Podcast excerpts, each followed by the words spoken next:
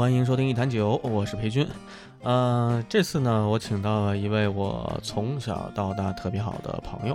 我在很早之前，在上学的时候，职业的在训练足球。后来因为很多这样那的原因，然后也没有走上职业的道路啊。到了十六岁左右，就基本告别了这项，也不能说告别这项运动吧，就是告别了这项运动的这个职业化的发展，然后转而去做了其他事情。今天邀请的朋友呢，就是跟我一样，哎，咱们两个认识是在什么？是在是就是因为踢足球认识的，是吧？对，啊，你要不然你介绍下你自己，我不知道该怎么跟别人介绍你。行行行，嗯，我呢也是跟裴军一起从初中吧开始踢足球，一直从事这个呃专业的足球训练嘛，然后从体校后来又到足校，嗯，这么一路走过来，然后。基本上就是这样吧。然后咱们认识的时候，应该是就在初中的时候认识。哎，初中的时候，我那个时候我已经不上学了。嗯，对，我已经不上学。然后你们还在上学？对，呃，咱们在天坛，北京的天坛体校。天坛体校啊，对，天坛体校说起来也算是一个复合式的一个体校吧。我看它不只有足球，还有田径什么的。它主要体校嘛，它跟这个传统的足校还不一样。因为足校的话，可能就是纯粹的足球学校。那么体校的话呢，它就包含了很多呀，比如柔道啊、射箭啊、射击啊这些，游泳啊等等，还有篮球啊。那时候还有篮球，嗯，对。所以说，它体天坛体校的话，属于一个综合性的体校，嗯啊。所以说我认识你那会儿，你是刚开始接触足球训练这个事儿。对，那个时候实际上我。足球就是比较晚的，就是到初中大概十三岁左右吧，我才真正的去接触职业的训练啊。哎，我训练的时候，我是从八岁上小学二年级时候开始训练，嗯嗯。然后我跟你认识的时候，大概是十十几岁，十五岁吧，五岁左右。对，所以其实我那时候已经踢了一段时间。然后第一次看见你的时候，我说：“哎呦，来一新来的，这哥们不会踢，颠球也不会，接球也不会啊，那个在场上跑来跑去，啥也不会，到处捡球。”后来啊，后来是我不在那踢之后，你后来去了鲁能是吧？对，后来从天南体校之后去了鲁能，又待了两年多。对，然后我是跟你在天南体校之前。我是从杭州回的北京，嗯，我在杭州绿城踢了有大概两年时间。对你，你是属于是先上的足校，然后后去的体校。我那是先去的体校，然后去的足校。呃，对对对，然后这体校跟足校区别就是一个综合，一个一个单独那个专业的足球。这样，他就是等于说白了，我觉得，呃，整体的这个师资力量啊，包括条件啊，基本上差的都非常多。还是足校还是比较就是专业一点。然后今天呢，就是也是跟呃，我跟洪亮就是这次就想聊一聊，也因为毕竟是咱们的成长过程中很可以说在咱们两个目前的生命经历中是占比很重的对一段时间是啊，他们几乎我想想，我一共踢了八年时间足球，你是多长时间？我大概五年吧。五年对，呃，OK，我刚刚过了三十一岁生日，也就是说。八年，我超过四分之一的时间，嗯，是在踢足球。我不知道为什么突然感觉很唏嘘。我的，你很很难说是浪费了青春，还是还是得到了什么？还是得到了？嗯，哎，你会有后悔吗？就是说踢球这个事儿。嗯，因为毕竟咱俩都是很显然都没有踢出来，都是没踢出来，做了各各种各样的工作。说实话，后悔的话，其实我觉得有的时候。不，我我不后悔，但是也有的时候会羡慕别人。呃，怎么说呢？就是说，假如说我没有踢球的话，那可能一心思就奔学习上面了哈，就别管学习到底怎么样啊。其 实学习可能不怎么样，但是我觉得考个二本三本还是还是很简单的吧。然后这个 不是，那也感觉确实不怎么样啊。对对，我学习的确是不怎么样。就是说我的意思，嗯，技校倒不至于。就是我的意思，至少考个二本，考个普通的大学，出来之后，如果要是选择一个好的专业的话，可能对后面的发展也会有一些帮助。但是呢，足球呢，踢了那么多年，然后出来之后，可能什么都没有。反正各有利弊，真的是。嗯，哎，如果说就是给这些练习体育就体呃体育生吧，或者说所谓的这个专业练体育的这些呃准运动员啊，咱们其实也算。就是如果说做一个划分的话，你觉得咱们属于什么？是属于那种最末端的吗？就是相当于我学体育也没学出来，然后也耽误了学业，导致出来之后在社会上所谓的这个社会竞争力也不强。我觉得是这样啊，就啊大部分的，就是像你说的准专业、准专业的这种体育生，或者是说半职业的，我觉得啊，就是文化课上学习好的真的是不多。嗯、目前说实话，我遇到了很多的这种队友啊什么的，两个都不误的，的确是非常少。嗯啊，确实是，咱们那个时候踢球真的是好多，就几乎可以说是放弃学界了。就是咱们身边的队友，包括咱们自己。这个比较好的一点的话，嗯、有考到首都体育学校的嗯，啊，首首都体育学院啊，这个就应该是还比较好的。剩下青岛科技大学啊，这种当然都是以体育特长生进的。这种的话，就是说白了就是得个文凭吧，哦，啊，就是得个文凭啊。也不能这么，反正我是这么觉得，我是这么 觉得啊。对，因为就是大家平时在一起的话都比较了解，就是你大概几斤几两，什么文化课水平。因为每天这个无论是体校还是足校，其实都有半天的文化课嘛。嗯，对啊，，实际上大家都是一个班的，就好比你看你同学一样，他学习怎么样，你其实知道的。所以说到最后走到那一步的时候，很多人还是说主要是奔着文凭去的啊。OK，我们那个时候在足球，其实我是这样，就刚才嗯你说我是先足校后体校，是实际上我也是先体校再足校再体校。对我经过了也是一段波折，我是从九八年开始踢，踢到了嗯两千零六年。你应该是从几几年到几几年的？应该是零三零四年踢到零八零九年，对你应该哎有零三零四年那么早吗？我记得应该是零四年还是你零五年？要是你要是零四年的话，那我就是十三岁。但是我记得我十五岁的时候跟你碰那我就是零五年，零五年，零五年，你应该是零五年，然后踢到了零九年，零九年，对，因为我有一个印象，呃，零九年的时候咱们俩都不踢球了，然后咱们俩的就是第一份正式的工，呃，我我我不知道你啊，反正我啊第一份正式的工作那肯定也是我第一份工作，是咱们两个在一个餐厅里端盘子，对，去当还不是服务员，是传菜员传菜员啊，一月拿八百块钱，嗯啊，拿八百，哎，我给我记得是800给我一千，啊，我比你多二百，那我回去得找那老板去，为啥给我少二百去？那店都是，哎，你有你后来有回有回那个店吗？好像路过过，嗯，啊，路过过，我有一次特意专门回了那个店，嗯然后那个店早换了，找完全找不到那个原来的痕迹了。嗯，是是拆了还是没拆，就是那边现在是有一个另外的一个那个那个餐厅在经营，啊？然后我还特意进去吃了顿饭，嗯，不是那个老板了，嗯，已经不是老板就他应该转让了。就是那个那个那个，我记得就是一一二层的那个小小饭馆，居然这个二十多个服务员啊，啊，对对对嗯，而且哎，有二十个多个吗？就好像加上厨师有，加上厨师，加上厨师嗯，我记得当时四五个服务员吧，四五个，忘了，真忘了啊，那太早了。完全。那时候是零九年，嗯，对。其实真的就觉得那好像是刚发生不久的事儿，但是现在一回忆已经已经是十13三年年前的事儿了。我三十一，你二十九。你居然不到三十，哦，比你小点儿。哎呀，咱们的经历真的是，啊、有点有点有点差远了，咱们往回说一说，就是呃，在这里明确一下，我们这边现在所说的，呃，我跟洪亮的这些踢足球的经历，在足校也好，在体校也好，这些经历，呃，都是我们那个年代的这个经历。我可能会更早一点，我是对。九八到零六，嗯，对我九八到零六，你是零零五到零九，五到零九，对现在我会觉得体育环境可能会越越来越好。嗯其实我现在看，包括最近刚过的冬奥会啊，看什么谷爱凌啊，看什么的，嗯就觉得现在这些运动员们跟咱们以前确实有一些地方不一样，哪里不一样？就是更多的是真的有很多是兴趣驱动，就是他是想做这个事儿，嗯可以说是一代接一代的，随着这个咱们祖国的发展吧，确实是嗯人们的收入生活都提高了，他可以有更好的、更丰富的资源去干一件事情。我那天跟一个朋友，就是因为前段时间谷爱凌比较火嘛，我们私底下来聊天，嗯嗯然后聊聊的时候，他说啊，那这个就是一个富人孩子的样子，就是他是真实的去选择了几条道，然后选择了雪上的项目，然后确实也有可以投入，可以是很快乐的一个过程。不过咱们那个年代去学习足球的时候，呃，我不知道你啊，从我这边来想的话，其实并不快乐。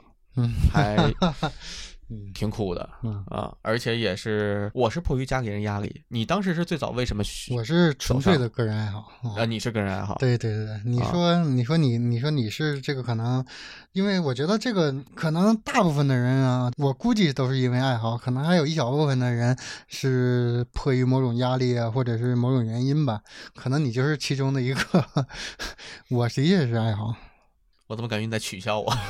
没 有没有，你看那个笑容那个表情，我当时我当时这么回事儿，我其实也怎么说呢？我是在一个很懵懵懂懂的年纪，然后开始踢球。因为你那时候小嘛，啊，对对对，我九八年的时候八岁，嗯呃，其实严格意义上来讲应该是七岁。我七岁的时候，然后当时我们家我姥爷是球迷，嗯然后我姥爷跟我母亲，他们两个就都看球，都是球迷。呃，就我母亲会抽烟这个事情，是陪我姥爷看熬夜看世界杯的时候，嗯，对学来的，就对，据说是当时我妈直接就去找我姥爷要根烟抽，我姥爷就给她了，然后说：“哎，看球抽烟，就是就是我宁愿让你抽烟，你也别困得受不了，不能陪我看球。嗯，哟，闺女嗯困了，来抽颗烟吧这。这这个这老爷子这个足球热爱可以啊，是，然后呃，九八年老爷子去世，嗯老爷子去世的时候呢，当时就是老爷子名底下有一套房在通州，嗯嗯他当时的遗嘱是说这个房子给我妈啊，因为我母亲这一就老爷子生了四个。啊，我我我我母亲这一代的人数也不少，呃，但是留的遗嘱呢，就房子留给我母亲，遗愿呢是说，呃，这个房子是卖也好，是留着也好，无所谓，但是得到的这个利益呢是要让我踢足球作为学费，所以我是从九八年那时候我上小学二年级，我就转到了什刹海体校。我问一下，多大面积的房？多大面积的房？这个问题问起来就比较悲伤了，反正你知道九八年，哎，同州的房值点钱啊！九八年就卖了，我的天哪！嗯、这要搁现在值点钱了吗！搁现在，搁现在，搁现在，来，咱们换个话题啊。呃，那那个房子，我印象中应该有，也并不大，但是七八十平是有的。嗯然后它就在果园环岛啊，啊，就在果园环岛那个地方，所以现在这很值钱。哥现在能整个，两三百万没问题。呃呃，不止，大概四五百万，哦，差不多，差不多。但是当时那个九八年的时候卖的时候，也估计就十几万嗯就卖掉了一套房子。那时候房价还没起来，嗯，对。然后那个时候。全都交学费了。对，全都交学费了。然后呢，当时就去的，首先去的什刹海体校，嗯就是很综合性质的一个学校嘛。嗯然后它里面有很多明星学员啊，比如说什么那个李宁啊，哎，李宁是吗？啊，我忘了。什刹海体校应该呃出了很多连很多对，嗯有名的。然后那个乒乓球张怡宁，然后出好出了好多这整个什刹海体校应该是在那个年代在北京属于顶尖的了啊，那个零的突破，呃，徐海峰也是。啊，也是上海体校。当时就是因为刚开始踢足球，说实话也并不了解，我家人也并不了解，嗯所以就可能选择一个名气大的。我等于就从小直接进了体校，在小学二年级。那个时候我们是属于混住，就是我们一个寝室，嗯，但是这个寝室六个人，好像有一个是练跆拳道的，呃，嗯一个是练武术的，然后有一个是练乒乓球的，嗯嗯然后剩下我们几个人是练足球的。足球队人特别少，足球队好像深海体校当时足球队也就不到十个人。哇啊，一个队也没组起来。对，一个队 说是足球队，实际上就是 就是一波儿，一波啊，就是那种没组起来。就是那种咱们去东单踢足球，哎，哥们儿五打五，加一波加一个，实际的一波人，哎呀，然然后然后各个年龄段都有是吧？啊对各个年龄段都有就是就大杂烩。我是上小学二年级，嗯然后有上小学六年级的，有上四年级的，就是年龄都很断层。然后每次训练呢，他们去去对抗啊，去分嗯组，然后去去练一些一些东西。然后教练给我给给我一个球，啊去摆放两个就那个那种就是啊，现在咱们在马路上很就经常能看见那种交通的那个桶。啊，啊交通标志过发杆啊放那个桶，就两个桶一放，然后教练跟我说，你就带球在这两个桶那儿绕八字，啊一绕绕一下午。这是我刚刚接触足球的时候的事儿，我当时特别不理解，就觉得为什么呀？这大太阳后晒的，给我个球在那儿一绕绕一下午。但是怎么不理解呢？就是感觉 人家都在对抗，凭什么我区别对待？还是说就是说，哎，我为什么要这么去做？啊，对对对，我大热天儿，下午三点多钟，齁热的，太阳齁晒的，你有病吧，在这踢球玩儿？嗯我操，我回去睡觉不好。但是当这种感觉，就是因为是家里人的，就首先是有一个这个老人离世的这么一个很沉重的感觉，嗯然后其次是家里人就好像背着某种家里人的这种期望，而且我确实就八岁这个年纪也说不出什么所以然来，嗯，就好像觉得这个事儿，那既然大家都想让你做，那你就去做。其实当时那个状态，应该那小孩儿心里还是挺委屈的，但是没办法 啊，应该属于这么一个状态，我就开始了我的我的足球之路。哦那我想问一下，就是你你你妈看过你去踢球吗？或者说那当然看过了，看过是吧？对哦就是因为我感觉啊，就是好像在在北京的很多这种都是，或者说无论是踢球的还是搞体育的，反正就是家长的话都是比较支持的那种，都会去亲临到那儿。啊，对对对，我记得上次咱们呃，你啊没有你，我跟别人踢一场踢踢了一场球，然后当时就是有一就有一票家长带孩子去踢，嗯，然后孩子在那个球场对抗，然后家长就站成一横排，干嘛？然后就看自己孩子踢嘛。嗯，然后这些家长，你就看他们送孩子来，就开的车呀、穿着啊，什么都很不错。完了都就有钱家庭。呃，对，一个都很有气质。然后像那个，但是一帮父亲、母亲，然后哦母亲，呃，当时应该还是应该是秋天还是什么，反正穿着大衣、小高跟，戴个帽子，戴个围巾，一群人站在边上就喊踢呀踢呀，抢他抢他踢，你踹他呀！我当时我跟我们那帮哥们儿踢说踢不踢，我说咱别踢，咱们过来看看。就男的女的都那样就是也说白了也不懂球啊啊，就是但但是很起劲儿。啊、反正就是说自己家孩子在场上肯定就为了加油，但是呢也是啊还是不懂球。然后就那个那些母亲太好玩了，就没有任何冒犯的意思，单纯这个画面，他们这个行为就在那儿就叫啊跳喊，就比 孩子都激动。然后那些父亲也是，父亲就啊踢他踢他，就在围着围着就看着孩子踢。嗯，你这个画面感太强了。对呀，你当时踢上足球，你你说你是自愿选择的这个足球道道，OK？那你最早开始走上那条道去第一场训练之前，你是怎么？是这样，我之嗯前就是在在小学的时候，小学嘛，你也知道没什么娱乐活动，就是踢球嘛，打篮球，要不就踢足球啊。其实那个时候就是没有步入这个真正的这个职业足球，但是呢也会踢，就是也经常踢嘛。然后呢，慢慢的就喜欢这个。可能当时我觉得踢足球给带来的很多那种那种成就感比较强，所以就喜欢踢足球。成就感是哪种成就感？是有小姑娘看着吗？那倒没有，就是说，就是那种孩子王，你知道吗？就是哎，你一个人可以过三五个人，然后最后把球打进去啊，然后那个旁边的队友都会刚开始对刚开始咱踢球的时候，你可挺菜的。不，那是你是背过的那三四个直升机。对，那个时候我是对你们来讲，我是背过那个，但是如果要是放在那普通的小学里边的话，那我肯定还是我过人的那一个，你是过人，你还是撞人？现在连过带撞啊，连过带撞，现在咱们通过这个直接给他推飞。是什么玩意儿？现在咱们通过这个音频是看不见啊。洪亮的这个体型呢，就是洪亮这个人有一度在我们这些踢球的人中，我们称他为坦克。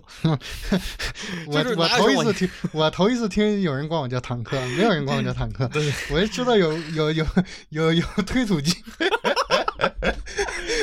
推土机也不是我好吧？是那个是那个那时候咱们在天坛的那个高二的那个，啊，稍微挺胖的那个，反正是拿着球闷着头低着头，往突突突突往前冲，谁也谁也拦不住啊。那个那个真溜。哎，那所以你后来怎么是能正式正式加入这个？就是当时也不懂啊，当时说白了也去了好几家的这个，去看了好多的那个什么，好多的足球的地嗯方。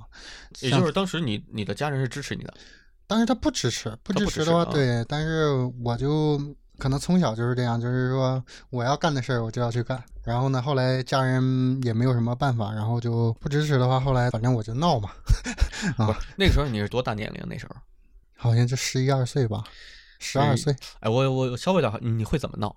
就是反正就是 地打滚、哭喊，就是不高兴嘛，啊，不高兴不。高兴啊，天天一直重复的跟我妈说，就磨叽，最后就去了，然后找了很多，你看国安的足校，当时还有秦皇岛的这个足校，上海崇明足校，都找过，但是我都是在网上然后去找啊什么的。后来可能年纪小嘛，然后我妈说那就找一个北京的吧，感觉这个天坛足校还行，然后就去了。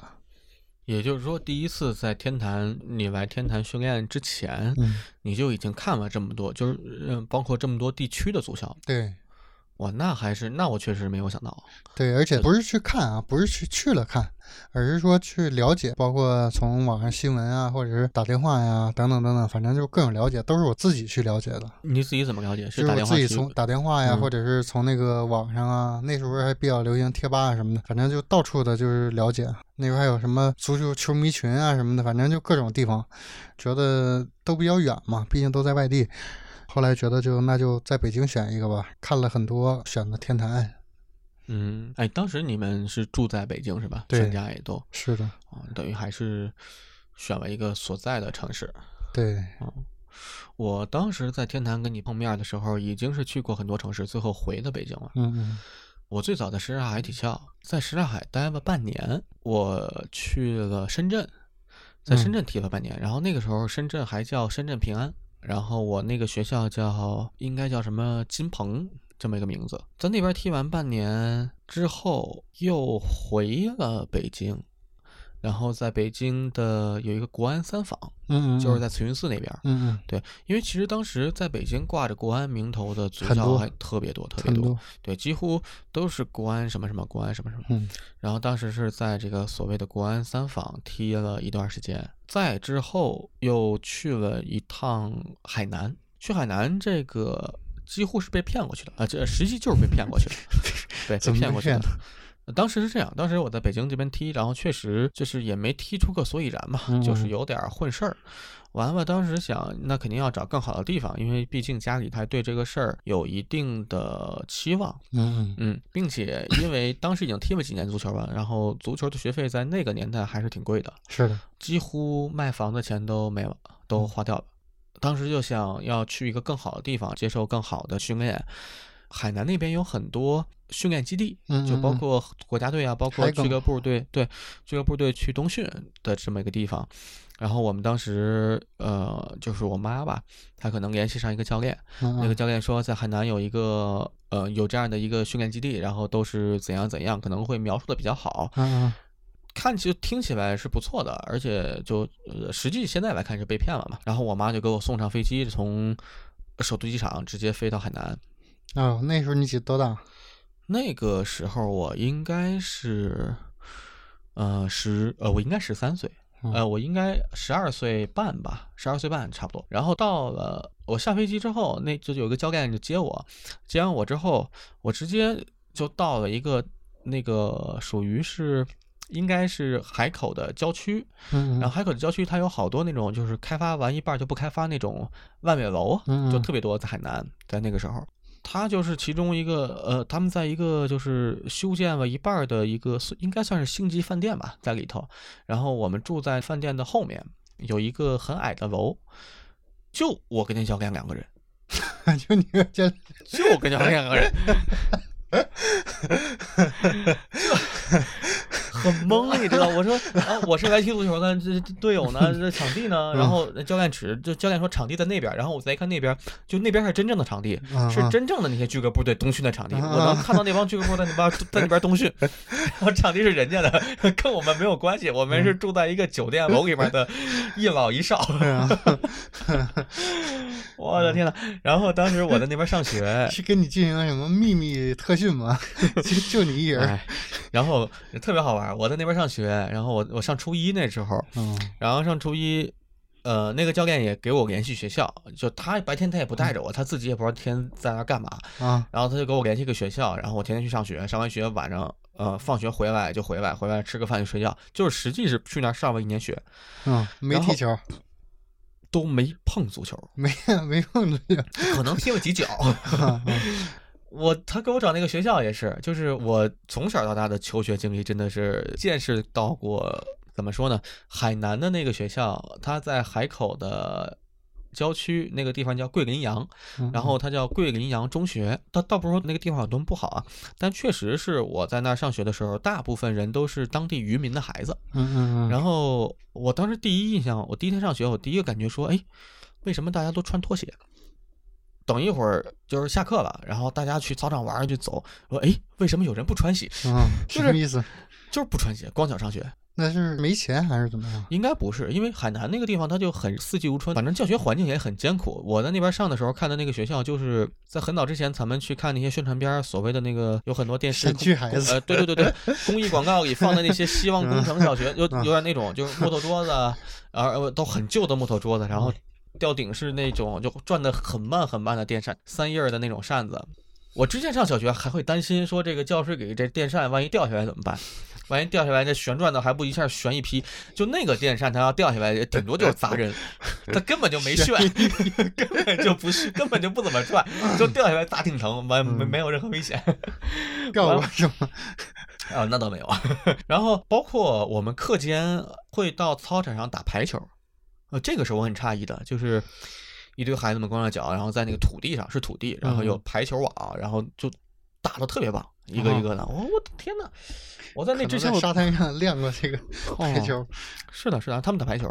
我那一年自己一个人看完了金庸全集，然后，就是在上课的时候，我坐最后一排，我也不听课，而且关键是他们那些有些老师的口音听不太懂。海南话说的快了，我我想问一下，那你那些同学知道你是爱踢球的吗？不不知道，不知道，不知道。就他们也很懵，说我们班上怎么多这么一东西，很奇怪，就大家都很奇怪。然后我当时因为我在海南嘛，然后我要跟我妈联系，然后我身上还带个手机，那时候还都是非智能机，还是那种翻盖小手机那种。我上课的时候手机响，然后大家还都回头看。那个时候手机还是一个比较比较值钱的东西，比较值钱、比较新鲜的一个东西，在那个地方。然后我在海南经历了人生。的第一次被打劫啊啊，就是手机没了啊啊，那倒没有，那倒没有。那个手机后来坚持到杭州丢的，嗯，就是就是他会觉得我很有钱，因为我的我的穿着，我的那个还有个手机，哎，小孩儿嘿白白嫩嫩的，就当地人是晒的比较黑嘛啊，因为气候原因，然后我是比较白，应该是比我高几个年级，好像初三的还是多大的吧，他们就把我堵在墙角，嗯。然后最好笑的是，他们用海南话打劫我，我听不懂，我听不懂，就他们把我逼到墙角，他们怎么着不知道在说什么，我感觉大概是找我要钱啊，但是我完全听不懂。然后我就说啊，你说啥？然后你说啥？你说啥？你说唰我就跑了。我就我一低头，从他们那个人，他们三个人给我堵成一个，就就围的也不是特别牢，他有个缝儿。我一低头就从那缝儿上就咵咵就跑，跑之后我回头看，他仨也没追我啊，那说明没打劫着，就太就特别奇怪。后来我在学校里还能看见这三个人，然后他们也能看见我，然后就 没再打劫，但是一直谁也没搭理谁，就是意思很，这小子跑的挺快，追不上。然后再后来我在海南上学，我就开始那啥了。海南那边上学是这样，我们学校不远处有一个游戏机厅，然后之前在北京也有游戏机厅，就是打那些拳皇啊，打那些什么玩三国，玩什么那还有什么西游记，还有各种一些呃游戏，什么什么合金弹头之类的那些游戏。以前上小学时候在北京，我就贼羡慕那些哎在在游戏厅去玩的人，嗯，一块钱一个币，就你玩技术不好的话，那真的一下午还挺多钱的，几十块钱、一百块钱就出去了，嗯。然后我去海南，一块钱十二个币，嗯，我操，一块钱十二个币！我记得我小时候一块钱八个，嗯，哎，有有有有的有的有的游戏厅装修好一点啊，它是八个币，然后我那个可能装修也就那样。啊，当时还有好多那个，就是大人们去玩那些捕鱼什么之类的，就是有一些对有一些赌的性质的一些机器，然后我们去玩那个那个游戏，去玩拳皇啊，去玩什么的。所以几乎在海南那一年，就不止学习没学，我足球没踢，学习没学，我就直接是放了一年，玩了一年。而且我在海南那半年，在这个我们住的那个地方，距离海边就就是直接在海边，然后走路走路直接走过去，走个一分钟就能到，穿过一片椰林，然后下一个高台就能到海边。我那年就自学就会了游泳，在海边。那个酒店的老板还养了三只狗，嗯，然后我就带着三只狗去海滩，然后那个给狗摘椰子，狗会吃椰子。给狗这样对，然后就我，而且咬得动吗？呃，狗咬得动，就那个狗，它们从小就在海南长大，它会咬，它把那个 椰子啊，拿两个狗爪把椰子固定住，然后那个嘴就开始去啃那个椰子那个那个丝儿，它一层层那个丝儿，它能给它咬开。我去，厉害厉害！就直接一层一层往下扒，最后这个椰子扒到最里面剩硬壳的时候，它就直接拿那尖牙，就直接能给反正一直磨一直咬能磨开，然后它能舔里面椰汁喝。啊，我去。我在海南的时候有一个骗我的教练，还有一个可能是去那边冬训还是干嘛，也住在那儿，也住在那酒店。嗯嗯。然后后来那个教练问我说：“啊，你练足球哈？那个我们那个在杭州有一个学校，是他给我带到绿城去的。”啊。后来我在杭州绿城的时候，我以为又上一当，当当不一样。其实严格意义上来说，我在绿城的时候，我让那个教练上我一当。嗯。怎么说？就是在那个时候。就是我们呃，我妈被他骗这一次，嗯嗯，呃，应该也骗了一部分钱，嗯，骗完一部分钱之后呢，当时家里几乎就没有什么钱了。然后我在绿城基本上就没交学费。那去了之前不得交吗？呃，就是因为就我一个人去的，我妈也没去。嗯嗯，就我也什么也不懂。就入学刚开始入入学仪式，就是你需要带拿着行李找寝室放行李，然后在各种交费处去交费、领条、领饭卡、领什么。然后我这也没有大人，就我一个人。我也不懂，我就问老师，老师我怎么办呀？他说你大人呢没来啊，在北京呢。呃，到最后就没办法，也得给我告诉我饭卡怎么充钱，怎么怎么弄，然后怎么就他先给满足让我先吃饭嘛。至于学费的事儿，他可能后期再去跟我妈联系，然后我妈她就就可能家里也没办法吧，就等于拖欠学费，拖欠了两年。对，拖欠两年。啊，那绿城还说明比较人性的哈。啊，其实我现在来回想，我在绿城的时候，教练呢咱们另说，老师都是特别好的老师。那些老师真的会特别的，呃，首先他的能力很强，其次他真的是关心你，帮助我，对他有很很多事情是很帮助我的。那边的老师给我留的印象特别深，而且那个地方的文化课老师，在我现在看来都是非常有责任感的。我们踢足球，就踢足球的同学，你也知道什么样，也不好好学习，上课睡觉啊，就是上午上课，所谓上午上课就是上午补觉啊，下午训练，然后晚上也不睡，晚上瞎玩啊，玩电脑，玩玩。那时候没电脑，就玩各种。听 M P 三那时候，听 M P 三，听收音机啊，吃东西，聊天儿反正就跟大学寝室是一样的，没人管呀。嗯，有人管，就是你查房的时候你就躲着嘛，装睡着了什么的啊，这么一状态，然后再从绿城回来，在最后两年在天坛踢两年，然后跟你碰着，哦，这么一过程。你这个求学之路有点艰难啊，这一路走了。就是我的这整个一个过程，呃，首先球没学好，其次学也没上，但是就就有很多经历，这些经历影响了我很多，包括一些就是往后说啊，有一些其他的，甚至有一些校园霸凌的事儿，就我是被霸凌的那种，我不知道为什么所有踢球的人，我们在一个班。他们普遍比我大两岁，嗯嗯啊，我记得我当时在那边，我十三岁，我在绿城，我在海南待半年，十三岁在在绿城的时候，他们是十五岁，都上初二，就很奇怪，就为什么？是不是你们那年龄段没有球的，没有那什么呀？我不知道，就是因为他要一个两个也就算了，可能那啥，但是他是一个全体的一个，然后我也有几个人岁数小小两岁。我好像我自从踢球以来，都是我的岁数比别人要小，就实际上我也可以这么说，就我在踢足球的这八年时间，从来不是被平等对待的，去对抗也好，去做训练也好，去干什么也好。就是在青春期这几年的话，差两年真的差别特别大。那不像现在，咱俩，你那个时候十三岁跟十一岁，十五岁跟十三岁，完全是两个样子，完全两个概念。而且那个时候的话，实际上你跟这些年龄大的人，你跟他们去踢，踢不好是很正常的。首先你们的年龄不一样，而且呢，有可能你们的这个年级也是不一样的，甚至说你们有可能就住的都不一样。那么这时候，你们根本就没什么沟通的，没什么沟通，怎么能踢好球呢？对，而且玩不到一块去。对，就是玩不到一块去。他其实也并并不是说霸凌你或者怎么着，他他都是无意识的欺负，然后更多就是那种小屁孩，我不跟你一块玩儿啊，属于这么一个状态。小屁孩，我也不传球。嗨，传不着，确实你传就丢，那一大坨玩意儿一撞给我撞飞了，就身体差的非常大。我们那个时候身体差太大了。为什么我去鲁能呢？其实我也有很大的原因，就觉得在天坛已经学不到什么。天南你也知道，就是他也是那种啊，一个队二十多个人，可能从小学到高三的都有啊。对，所以说这种情况下的话，你无论是打比赛也好，或者是说训练正常的话，应该没什么。主要是你打比赛什么的，你根本你也上不去场，教练也不让你去上场，就是因为你年龄小，而且呢，你可能你的技术啊也跟不上。我记得在，哎，我不知道你有没有参加，就在北京在天坛的时候，当时踢了一个什么联赛来的，当时还去的那个海淀那边踢的。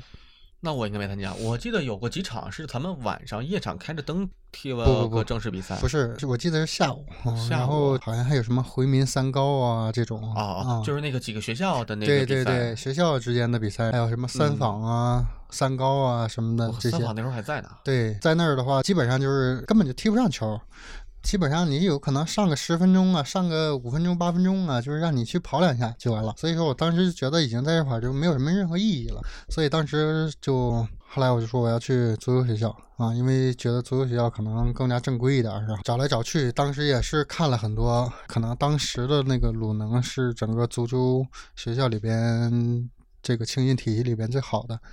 直接就去了，还是我母亲带我去的。去完之后交完钱，我记得当时的费用是零零六零七年，好像是当时的费用可能是学费一万八，然后呢，啊一年学费，一年学费一万八，好像还包住还是包吃，我就给忘了。学费之后还有什么什么学杂费，然后还有什么书本费，然后服装费什么乱七八糟，反正各种费用加起来两万来块钱吧，两万多块钱一年啊。差不多差不多，然后我也是两万。嗯，然后两万多块钱一年的话，还不算你就是你自己的这种零花钱啊什么的。在学校肯定你不可能上一年学，你肯定得要要零花钱啊，对吧？而且你要放假都要回家呀，这些都要钱。所以当时一年我估计也得要两三万块钱。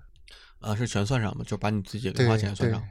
好像咱们都差不多。我在绿城的时候也差不多这个钱，然后区别就在于是我们家拖欠了学费没给，嗯 但我零花钱还是得有，啊，就是那那那你这个拖欠的这个学费还挺啊高的。哎，不是，他是这样，就是我们那是不管吃，我们也是刷卡吃饭，跟大学食堂一样，所以说我的饭钱是自己花的，哦哦啊哦，得给我，要不然没饭吃。我们那个好像不交饭钱，就是一次性交的。每天啊，到点了，从宿舍下楼，整个队二十个人一起，就像走那个正步一样，走的整整齐齐进去。这个时候我们就开吃。等我们刚坐下之后，下一个队就来了。这餐厅的话比较大，但是人多呀，我估计也得有个千八个人吧。所以说你们都是走着队列，是很文明的排着。就是我们都是，你比如说有的时候下午上课，就是有的时候上午训练，有的时候下午训练啊。那么轮的时候呢，就是无论什么时候都要回到自己宿舍楼下，在那排队，教练点名，点完名之后觉得啊每个人都到齐了，整整齐齐的啊去到那个去去那吃饭，就是说也是属于那种军事化管理，也不算军事化，我就觉得这个就是一个团队的一个纪律吧。啊哦，我觉得就是一个普通的一个小纪律，就是大家都是一起怎么样，就是哪怕说看足球比赛呀，都是、啊、一起看。一起去看。哎，那你们看的时候会互相讨论吗？很少，我觉得好像那个时候只会看啊，也不懂什么特别多的战术，反正就就是会看这球传，我操传的牛逼，哎，这球打的漂亮，这球过人过得帅，怎么样的，都是这种哈，基本上不会讨论太多，因为那时候鲁能整个场地的话比较好嘛，当时还有国青啊，打过什么土伦杯，好像还我们那个足球学校去打，我们还都去当观众啊什么的这些。哎，在鲁能的话，每天的时间作息安排是怎么安排的？正常很多次的话都是下午去训练，上午的话呢九点左右七八点钟起床，然后排队吃早饭去。吃完早饭之后回来休息半个小时之后就去上文化课，大概上午上四节课嘛，十二点不到，十二点的时候又去吃午饭，然后下午两点吃完饭之后睡两个小时，然后两点的话训练基本上到五点四点半到五点，睡两个半小时到三个小时。如果下午有比赛的话，那就打比赛。大概到五点左右了，回宿舍洗澡啊什么的，之后六点左右又排队下去吃晚饭。呃，晚上还有晚自习，大概上到八点钟吧，睡觉。啊，那还跟我们也差不多啊，就是古能跟绿城的时间，我们也差不多是七点起床，啊，更早六点多起床吧，六点半左右，就从六点半开始就开放吃早饭。然后我们并不会强制要求集合再去餐厅，嗯我因为它是属于就刷卡吃嘛，就你随便你几点到几点吃，七点多吃完饭，七点二十开始上课，呃，七点二十就上课，啊上那么早？呃，对，就是他的课时是按照正常的课时来排的。上午上课，中午吃饭睡觉，下午也上课。嗯下午上课最后应该上到四点左右吧，三四嗯点左右，放学呃去训练，训练大概是四点上下训练到六点到七点，差不多吧。嗯就有的时候可能长点儿到七点啊，基本上每天训练两个小时，在下午五五六点钟洗澡，洗完澡大厅集合，然后吃晚饭。晚饭应该是在七点之前，好像吃到七点半吧，然后会有两节课晚自习，上到八点半左右。我们只是半天。如果要是上午训练的话，那就是洗完澡之后，基本上就是中午了，然后就开始吃饭。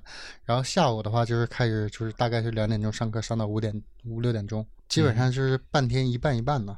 你们这还相对轻松点儿，我们这其实你加不赶节课就感觉每天特别的紧凑。嗯，那你那个是挺紧凑了。对，他是这样，他所谓的宣传，他说我们这个足球学校啊，所谓的是以足球为特色的学校，嗯呃，并不是说专职的足球职业学校。嗯嗯，当时他是这么定位的。这个绿城在哪里啊、绿城在我们上学那会儿是在杭州市余杭镇，哦然后余杭镇的那片地方叫桃花源啊哦，，名字还挺好对，就是桃花源，然后它叫什么杭州绿城什么桃花源育才什什么什么足球学校，差不多吧，反正一长串名字。啊，那你怎么办啊？它有杭州绿城啊。对，然后他话是这么说，说是以足球为特色，就不是为专职培养职业。但是我们跟职业队直接住在一起，靠近我们这边方向是一帮学生，然后在靠近远处的话，就是他们职业队的那个当时杭州绿城队的那个队员们的一线队的那个。对对，一线队啊的训练场地、嗯基地，然后包括他们有一些健身的东西，一些各个器材，然后他们这这些人的相应的设施。当时我去那边儿，可能家里看中的也是直接跟一线队在一起，但是每天时间就很满，他还是按照正常的那种升学上学的那个状态，然后来进行的一个培养吧。那你我觉得你们是挺累的哈。所以你在上学的时候，你是只经历了北京跟鲁能是吧？对没去过其他地方。对其实我要现在细想的话，我去过几个地方，还都经历还挺多的。你呃深圳那段讲讲什么情况？深圳是深圳也很小，深圳是从什刹海体校出来之后就去了深圳。嗯嗯深圳当时叫深圳金鹏什么什么什么足球训练基地，反正我记得金鹏俩字儿。嗯然后在那边训练的时候是这样，我是岁数最小的，然后嗯其次他们有上初中的，嗯有上高一的。我当时小学三年级，基本上在队里是受欺负的一个存在。在深圳的时候，虫子多，虫子多，然后它靠着山那个基地，然后我们在不训练的时候，有时候在山上就可以抓各种虫子，有螳螂，有蚂蚱，有有各种东西。我当时整过一个生态箱，就是那种大鱼缸，方形鱼缸，抓一些土，就是铲土的时候去找那个蚂蚁窝，嗯，嗯整个一个蚂蚁窝都铲到那个缸里，就整一窝蚂蚁，然后那边踢球怎么说？嗯。那边教练怎么样？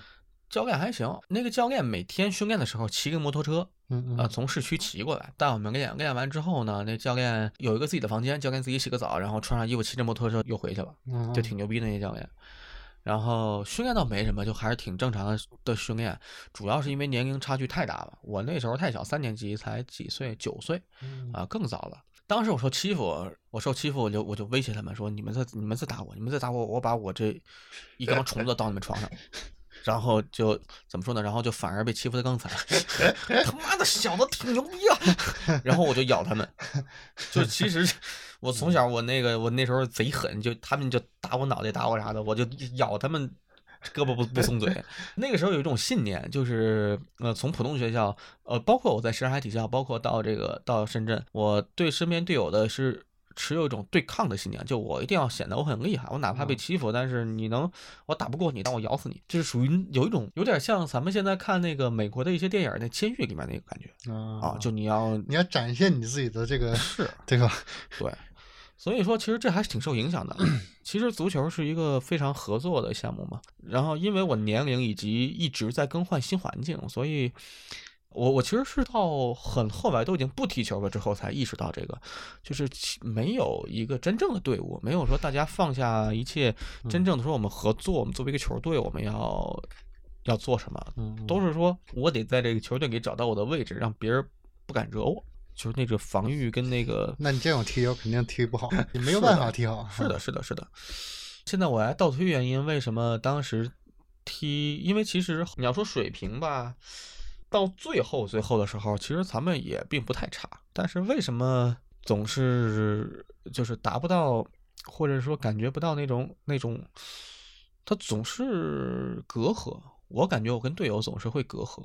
嗯，隔阂挺深。包括是因为一直换地方，一直都是新的陌生的人，那建立信任的防备也很重。对对，建立信任是件很很难的事情。其实反而像踢足球的话，不该走这么多地方，应该嗯就是在一个地方一直踢，大家相处多少多少年的情谊，从刚开始互相打架、互相甚至互相霸凌的状态，到最后能互相认可，然后互相合作。呃是合作的一个团队。那相对来讲的话，我觉得我还是我还是幸运点儿，在天坛没什么可说的，因为毕竟像你说年龄差距都很大。到鲁能的话，我觉得就是因为来自全国各地嘛来上学的，当时大家的目标也很一致，就是那种氛围非常好。氛围好到什么地步呢？当然也会有一些，比如说你在场上踢得不好了啊，肯定会有这种队友来去责备你啊。但是呢，大家要是但凡是说有机会能去合作的这种，就比如说你的位置跑得很好啊，那我给你传一个好球，基本上也会传啊。对于整体的荣誉来说，可能会高一点。在鲁能的话呢，他会打的比赛比较多嘛，啊，你像山东省内的足球赛，包括全国的。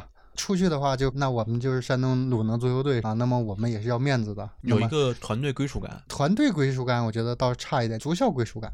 哎，我是这个鲁能足校的，对吧？我不可能让一个普通高中给我踢得很那什么。在这种时候的话，大家都使劲儿啊，所以说呢，其实也是有一定包袱啊，就是可能觉得当时我们的压力，不知道别的队友啊，就是我自己觉得我们的压力很大。记得当时我十五岁的时候嘛，因为鲁能的话，它分足校队和专业队，就是梯队嘛。梯队的话，U 十五啊，U 十五的话，它呃踢的太好了。对，科普一下这个，给大家普及一下梯队啊这概念，因为可能有些人不太知道对。梯队的概念的话，其实就是很简单，就是按嗯年龄段儿啊。你比如说你十三岁，那就是 U U 十三啊嗯，U 的意思就是十三岁的这个年龄段儿的。对啊，那么十五岁年龄段的，正常的话呢，嗯就是足球学校或者说足球俱乐部的梯队呢，基本上是两年一个梯队，U 十三、U 十五、U 十七、U 十九、U 二十一到二十三。就是现在可能没有二十三了，基本上到二十一就已经顶了。U 啊。十九应该就是二线队吧？就是那时候是 U 二十一是就是等于二线队了，而且呢，鲁能分得很细，有足校队、专业队，专业队的话就是 U 的梯队啊。梯，队，这个梯队的梯是梯子的梯，梯子的梯啊对嗯，就像那个梯子一样，一层一节一节的啊，十三岁一节，十五岁一节，然后十七岁一节，就是他每个年龄段大概就是这样的。我们的 U 十五的这种专业队啊，他们踢得太好了，到轮到我们这种足校队的时候啊，如果踢得太差一点，就感觉好像 很没面子。当时整个出去，无论是出省或者在省内打比赛的话，好像大家都憋着一股劲儿，至少是我是这样的，不能让人觉得啊，你们这个差距这么大，就是说人家行你不行啊，原来所以你是足校队。举个例子，就是我们跟我同年龄段的这个同班同学嘛，包括现在的刘彬彬。吴兴涵，他们都是我的同学，同班同学，但是我们不是一个足球队啊，因为他们是专业队，我们是足校队。嗯、能力的不同啊，分的这个队是不一样的。就回到刚才那个话题，就是，嗯、人家踢的那么好，鲁能 U 十五当时是在阿迪达斯杯全国是拿到了第一，参加全球是拿到了第九。但一共就十一个球队 拿到了第九，这个也是说中国足球这一波是全国最顶尖的，他们才能代表亚洲的俱乐部来去参加全球的阿迪达斯杯和耐克杯。我们踢的就稍微比他们差一些的话，那肯定自己就憋着一股劲儿，至少说不会让人家觉得我们差的很多。那所以说，实际最后参加比赛的结果呢？当然，那个那个有点，那个嗯是比较打脸的了，结果是比较打脸的啊。就是有股劲儿跟没这股劲儿差不多。呃，差的只能说在技术上差的很多，但是你要是在气势上绝对不会差的啊。你就是怎么个不差？你们比赛之前跳段战舞给对方看。你在比赛里边是吧？该跑跑，该该怎么样怎么样，该做动作动作做动作。你累的不行了就下来换人，就绝对不在上面偷懒啊什么的。至少是我尽力了。你当时大概参加了两次的阿迪达斯杯嘛，嗯，一次去的是浙江台州，零八年参加了一次，还有一次呼和浩特，内蒙呼和浩特。基本上就是我们队中下游吧，在那个年龄段，就是在全国的这个范围内。因为的确当时还有很多的名队，就比如说像杭州绿城，说还有陕西浐灞、沈阳东晋啊，都是比较老资历的那种传统足校啊，传统的梯队啊，都是比较强的当然还有一些比较新一点，天津火车头啊。还有呼和浩特、东晋啊，这种的就属于比较二线的，踢他们还是稍微的有点那个，就是能踢赢，能能踢赢，能赢。那所以说你们队内的氛围还是挺好的。对外是这样，但是队内肯定二十多个人嘛，肯定多多少少的也会有一些矛盾的时候。足球学校嘛，你二十多个人，然后内部循环竞争嘛，因为你咱们都知道这足球就十一个人，对吧？那一共一个队大概是二十四五个。对啊，除去两三个门将的话，基本上还剩下一半的阵容啊。会有竞争位置，或者就会会有竞争感吧？同一个位置，肯定会有竞争感。左后卫啊，对，左前锋、右前锋，对，就是每个位置都会有竞争感。除了每个位置竞争感之外呢，它也是一个很小的圈子。我这么举个简单例子吧，就是我当时的感，前场的人是个圈子，后场的人是个圈子。啊，会这么分吗？按照就是不是这么分啊？就是因为你，你比如说我是前锋啊，因为我一直打就不跟后卫一块玩是吗？我跟后卫接触的接触不到，就我们很少接触，离得很远。而且像我们球队的话，主要打的就是脚下嘛，从后场假如说一倒倒到中场，然后从中场再倒到前面，我们实际上整个跟到后卫上面啊，比如说去沟通的啊。就不多，那其实这么来看的话是有点脱节，脱节，而且队伍其实你说脱节，其实也不脱节，因为他有中场串联嘛。举个简单例子，就是我喜欢打前锋，但是我不知道怎么打前锋。我每次的话防守的时候，我就回去啊，我就跑到禁区防守去，就是比如说防角球啊什么的啊，我就跑回去，跑回去防防完之后，然后我再往前跑。后来我们教练说了，说你别动，你就给我站到最后一个后卫身旁。不用你回来，别人都回来，就你不能回来，啊！我说为什么我就不用我回来？他说你回来前面就没有人了。从我开始在鲁能打前锋这个位置，就一直都是不管后边就是只有一个对方的后卫和我在一起，剩下的人全都在我们禁区，我也不回去，因为他不让我回去啊。对，然后这个时候的话。就等于说，我就跟后卫没有什么联系，跟这些前腰啊，或者是中场啊这些哈，我们是联系最多的嘛，传球啊，来回倒球啊，私下里边在这方面的话，关系也是比较好的。所以说，场上的联系会影响到线下真人的交际，呃，会的亲密度，我觉得是会的啊，就是我个人感觉是会的。我跟我们守门员就一天也说不了几句话，不是说一天说，不是说我跟他关系不好啊，不是的，我们没有什么可以交流的地方。也偶尔的交流就是交流在球上面，哎，你会觉得就缺少这种交流？呃，因为我的感觉啊，大家只有就只有跟球产生联系才有交流，然后除了跟这个球有联系之外，就比如说每个人的喜好啊、爱好啊，大家一块儿玩个什么东西，下盘象棋什么的，就这种。人与人有，但是少，就是说，举个简单例子，我就和我们宿舍那三四个人，天天玩什么哈？虽然我们宿舍里也有主力，也有替补，因为当时房间里面大概住四到五个人嘛。刚刚听你这么一说，我产生了一个有点受启发的一个思考。我在绿城踢球，包括回来踢这两年时间，似乎也有这种感觉。我们并没有真正的像个团队那样融合起来，在草莓踢球那个年代，现在可能我个人觉得现在应该会好一些。以前的时候，大家割裂很严重，就一方面，首先天然的是以宿舍划分，那宿舍住的几个人肯定关系最近，生活在一起。然后还有分的就是地域帮。哦，对，地域帮是分很多的，就是尤其像我在绿城踢球的话，像有东北人，有安徽人，有本地的浙江人，呃。有啊，山东山东人有一帮，对，然后其次应该我是唯一的一个北京人，以及另外一个哥们儿是唯一的一个珠海人。嗯，我们当时在绿城踢球的时候，大家其实被划分的很严重，就是其实实际上我现在感觉作为一个团队的话，私交是非常重要的。就比如现在咱俩，咱俩是很多年的朋友了，我在跟其他人去沟通，就哪怕是目前的工作很融洽、很深层次的沟通的时候，就是我会觉得我跟他做这个事情。也是会有一定的分寸感，呃，也可以说是有一定的距离感，就很少会出现咱俩这种走在路上，我可以踹你一脚屁股，啊，我可以，我我想踹你就踹你，你想踹我就踹我，是这种感觉。其实，在足球队里面，呃，有些人可能是很熟，是像这种互相踹屁股的关系，但有些人真的这么一说就不是很熟，不是能特别的聊得来的，嗯。对，不是不是能特别聊得来的，对，会有些身份。啊。就这个团队，就这种，我不知道，我我突然想到这种教育模式，就为什么可能中国的足球啊、球队啊发展不出来，或者是怎样怎样，似乎团队感，照这么说，我们在训练足球的时候就缺乏了。怎么说呢？就像我刚才说的一样啊，就是你像你你刚才提到了哈，像宿舍一个宿舍的啊玩的比较好了，还有这种地域玩的比较好了啊，或者现在像我刚才提到的这种串联起来的。在球场上串联起来，会私下里玩的比较好的。其实这种的话，我觉得像你说的，有一些交流上的断层，或者是说这种特别铁的关系啊。但是我觉得，只要是足球氛围比较浓的足球学校里的时候，大家只要真正的一上场比赛的时候，其实并不显得很生分。还是会奔着这个某个目标去一起使劲儿。当然，你要是说到私下里边的时候，说，哎，我去跟那个一个后卫，我们俩交流一下这个，我们俩关系特别怎么怎么好，嗯，没有啊。我我我我是这个意思，我的意思并不是说你要每个人关系都特别好，而是是不是跟每个人都放心，放心啊啊，它是一种放心感。就是比如说吧，就我拿我的即兴演出来举例子，我每天晚上，呃，不不能说每天，就是我大部分时间会有各种即兴的排练，包括各种即兴的演出。呃，我跟我的一些即兴队友，就是我们需要一块儿站在台上，灯光照着我们，我们在台上去给观众进行一个演出，一个喜剧方面的演出。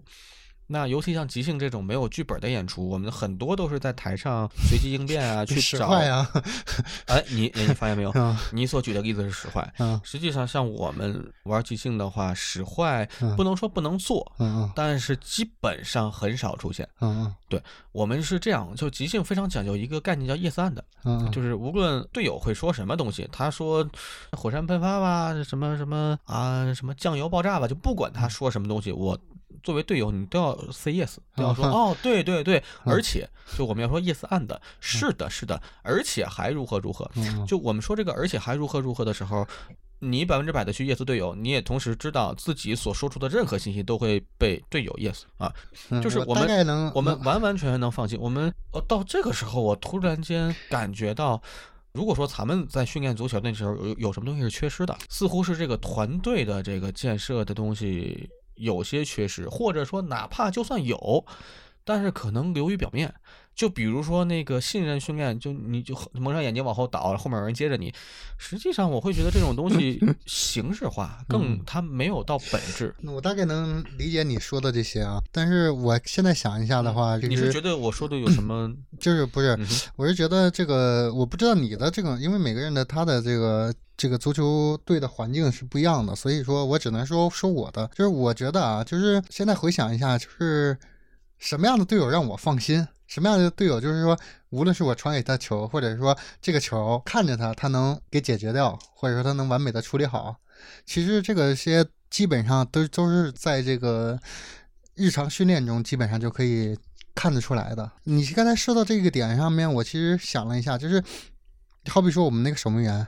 就是球过去了那一下，我就知道他就能扑出来啊，他肯定就能扑出来。就是大概这意思，就是我觉得这可能是一个熟悉的过程，就是这个球他能不能铲得到，或者这球他能不能打门，能不能打得进，能不能传得好，其实是是从这些就是日日夜夜的这种训练里边，你就知道他大概是个什么水平。那么我觉得好像涉及不到你说的这种信任，就是这个人会觉得我说的什么意思？你说这个明白？嗯，就是。因为大家走在一起，你了解这个人，嗯，这个可能就是默契度的问题。就是你们会形成什么呢？作为一个球队，嗯嗯，我们会个体熟悉个体，嗯嗯嗯，作为一个个体熟悉个体，但是每个个体部分融合，没有全部融合。可能这个感觉是我刚才突然领悟到的，突然感悟到的一个比较玄妙的感觉。这就像我们活动这个这个手臂，它每条肌肉都在发力，它是一个很融汇的一个东西。嗯。我觉得可能我们在训练的时候缺少这个融汇，它可能是个机械臂。嗯，我的这个按钮摁下来，这个这个器件往前一伸，那边影响一个杠杆，然后这边一动，它就嘎嘣嘎嘣，它也动。但它不是这么一个融合的一个一个。像肉体一样的动，它是一个机械的一个像机器人一样的动。咱们可以看到国内的足球的水平是这么一个状态嘛？当然，它是一个多元化的很多因素造成的这么一个结果。有些人理解，有些人不理解，但是它 它就是这么个事实。对，OK，我就跟他突然想到，似乎咱们在训练的那个阶段，因为咱们属于最底层的这个基础的阶段。所谓的中国足球的这个地基嘛，先是有多少个人来进行训练，多少个人，呃，有志想成为成为职业球员，他在努力，他在怎么样？但是我们似乎没有建立特别强的团队感，其实还是个体与个体在竞争。以及其实你刚才说的一个点，我也有印象，就是说，呃，你说你在踢前锋，嗯嗯然后教练说你不要回来嗯嗯啊，我们要快速反击，前面得有人，等等等等。我在踢球的时候，教练大概也会说，但他们怎么说呢？我就直言不讳吧。我觉得我在踢球的时候呢，我的那个教练的水平嗯差。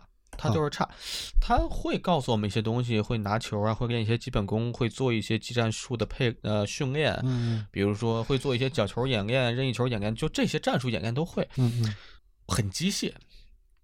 他就说你跑这儿，你跑这儿，嗯然后呢，他不会跟我们说，甚至从来没有说为什么，他只是去指挥 啊，你往这儿走，往那儿走，但是没有告诉我们你为什么要往这儿走，以及嗯那如果什么出现了复杂情况下，那你大概要按照什么思路去走？嗯，没有，就是没有球商，没有球商。嗯，没有球商。你你就是就是我这么多年啊，就从不踢球之后啊，我理解出一个道理啊，就足球是你需要悟的，真的需要悟的。就是这个就是就是你所所谓的就是球商，真的不是说很很难说去教你的。你说教练去教你怎么样怎么样，他教你的固定是他的想法。但是你像你说的，场上有有的时候很多情况比较复杂的时候，那你不可能一味的去全都听他的。这个时候我就觉得这个球商这个东西真的是太重要了，这个可能决定一个人的高度。你后半句我同意，但你前半句说这些东西全都靠个人去悟，嗯教练没法教。嗯，我我不太赞同我不赞同，我 我不太赞同。我认为教练的水平很重要。啊，那肯定的，呃一定的。别的别的人我不提啊，我就提我遇到教练啊，嗯嗯确实是没有提，没有教，任何都没有提。呃，实际上像你说到了很后期的，真正到了自己悟的那一步，嗯，当然会到那一步，到一定阶段你就需要自己悟了。对，但是很基础的一些因为所以的这些东西，它还远远没有到你需要靠自己去悟的阶段的那个东西是可以教的。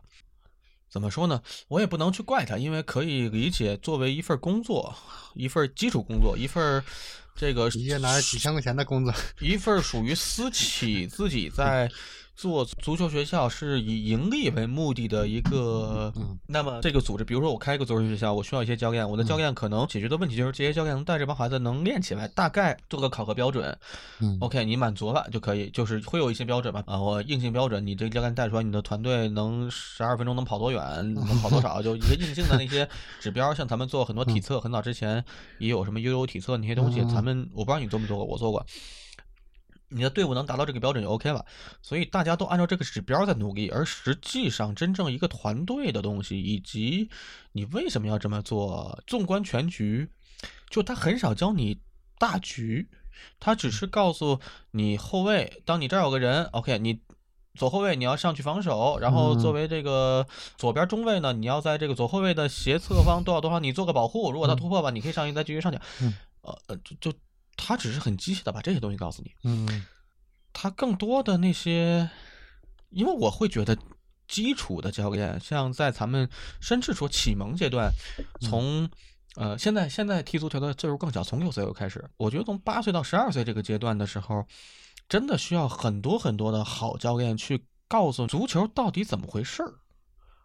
就嗯足球这个东西，真的是很深的。对足球这个东西，它它影响很多。嗯就是我发现有很多人踢球踢到最后，就他其实不知道怎么回事儿。嗯呃，包括咱们现在去踢球，去东单踢球，去约个球，去怎么着？你嗯看那些东单的那帮一直往踢的，有很多人就是我炫个技啊，嗯我觉得我牛逼，我就一个人带球带到死。当然，这可能就他全都是不会踢足球的人嗯啊、你说他有技术，有点技术，那能能踢能传能，但是都不会踢。就作为一个健身运动挺好，能跑跑跳跳。我其实我们那个我那个教练其实给我印象真的是太深了，他就是那种克洛普型教练，知道吧？嗯，你详细说说。他特别有激情，就是五十多岁啊，大概我现在想一下，得有一米八五八六壮的那种。然后那时候他就五十多岁，现在我估计得有六七十岁了吧，现在应该早退休了。他真的很有激情。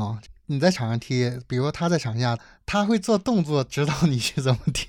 是手把手的那种，就是你在场上踢的时候，然后他要给你纠错的时候，他就会用动作来去给你纠错，特别有意思。这个教练给我的印象真的是很深，觉得我遇到了一个好教练。其他的队的教练大概什么样、什么水平或者是什么用多大责任这些我都能看得到，但是我们的那个教练的确是尽心尽力的去教。要不然我们的天赋不行，或者是说这个教练水平的确就在那里，用心真的是很用心的。呃，我碰到的教练用心，这是不用怀疑。如果是说他的水平，我觉得那个时候我记得是就是巴萨的那个梦三刚起步的时候，我们队基本上就是有一个这个传统的话，你知道是什么吗？啊，就我们那个教练特别喜欢打长孔。就像巴萨刚起步的那时候，梅西才十七八岁那种，有伊涅斯塔那种倒来倒去，倒来倒去。然后那个教练经常怎么说的啊？一到巴萨球，就让我们去看打比赛。然后呢，就说：“哎，你看人家踢球多漂亮啊！就这么当当当当，然后砰啪就进了这球。”然后当时我们不理解什么意思啊？这岁数小，什么叫当当当当啊？然后呢，砰一下，然后就啪就进了啊。然后，然后后来那个队长队长明白啊。啊，队长跟教练时间长，队长明白什么叫砰砰砰，就是倒来倒去，就我传给你，你传给我，就是这么咱俩传来传去的这种。然后呢，最后一脚直塞，然后呢那边把球打进了，就是大概的意思。就教练，你说他水平不行呗，他也知道这种球，哎。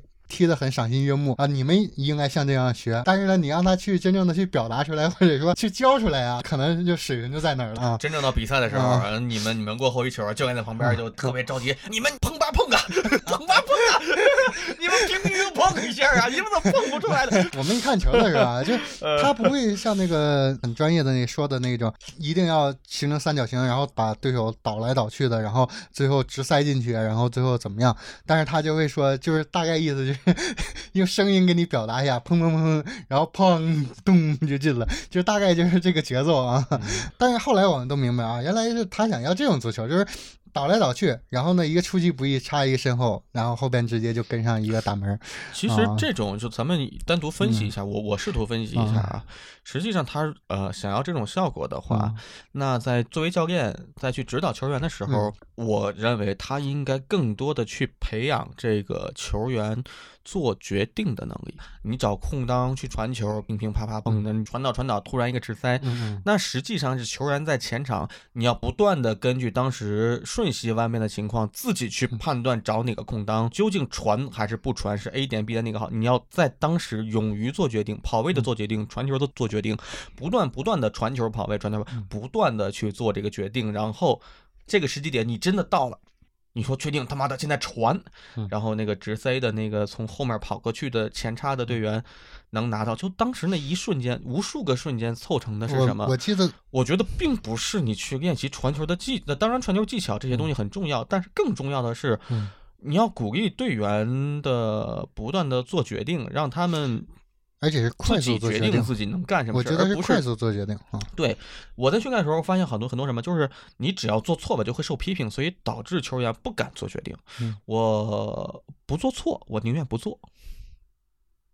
就踢起来，大家踢起来很机械，很机械，没有人敢承担责任。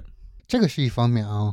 嗯，我现在回想起来，我们呃也是我最喜欢的一种就是训练方式啊。之前以前没有接触过。从来没有接触过，只是在那儿接触过。十四个人，在一个不到半场，半场的一半，四分之一场里边，必须一脚球传出去，没有门，就像抢圈一样，你要不断的拉扯，然后不断的寻找空当，然后呢，而且你必须一脚踢球，你不可以停。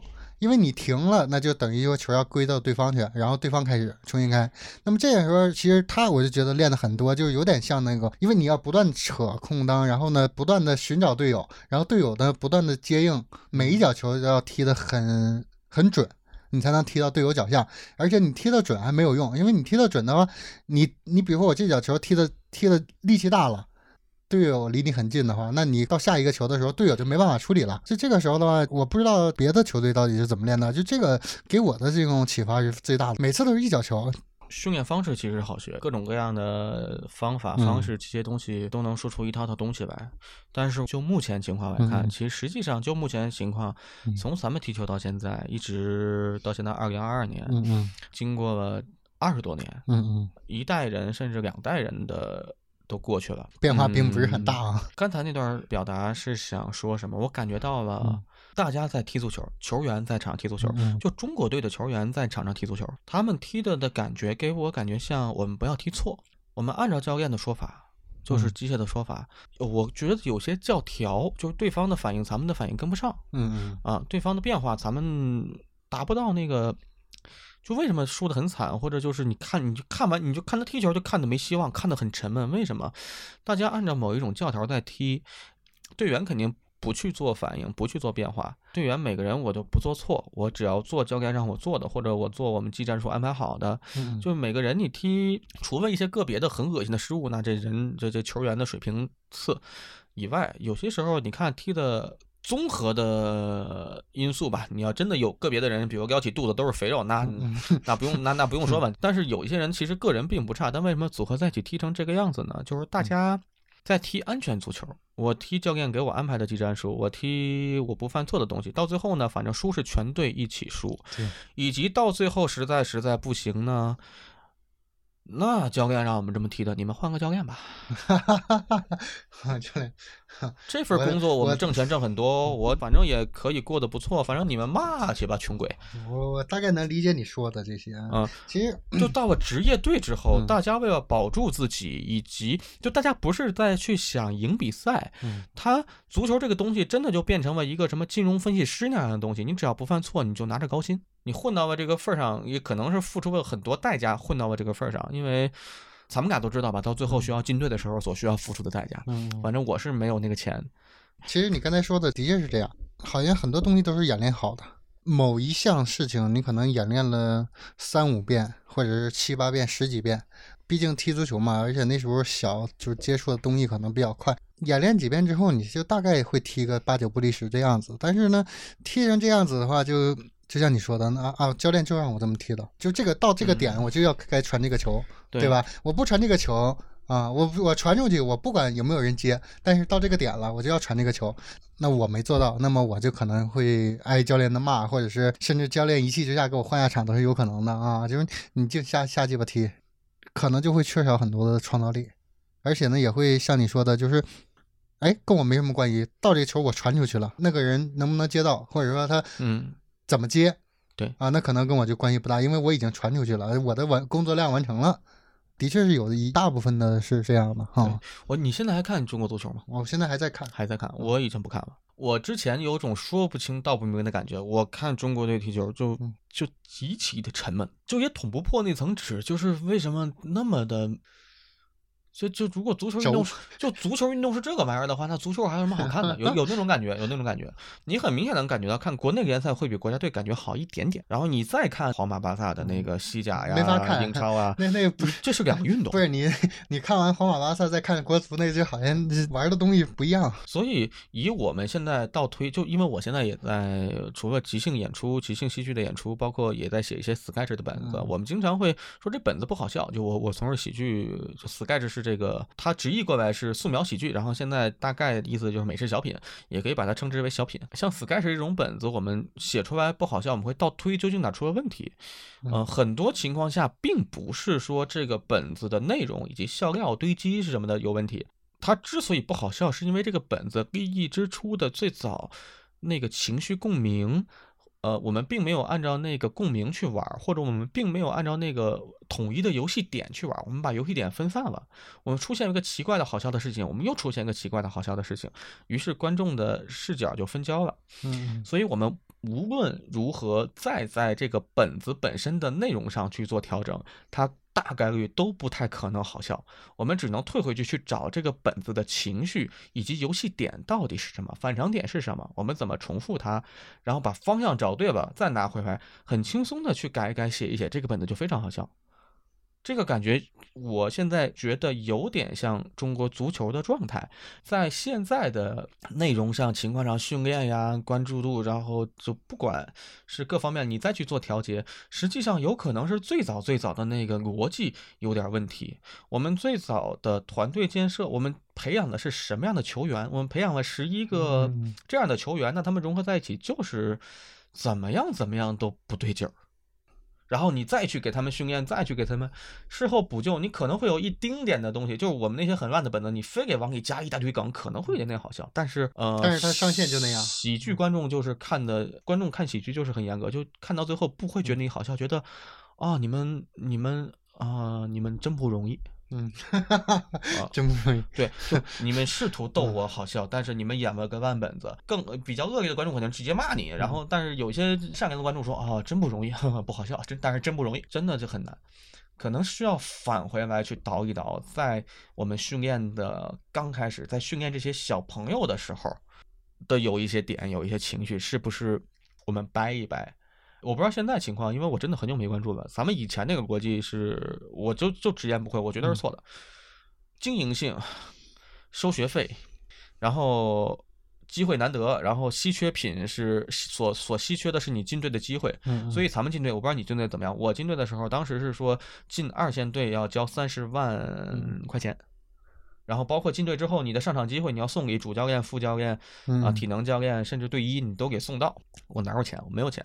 我觉得是这样啊，就是你这个有道理，就是你说你从底层的逻辑上可能就是错的，教学的这种方式就是错。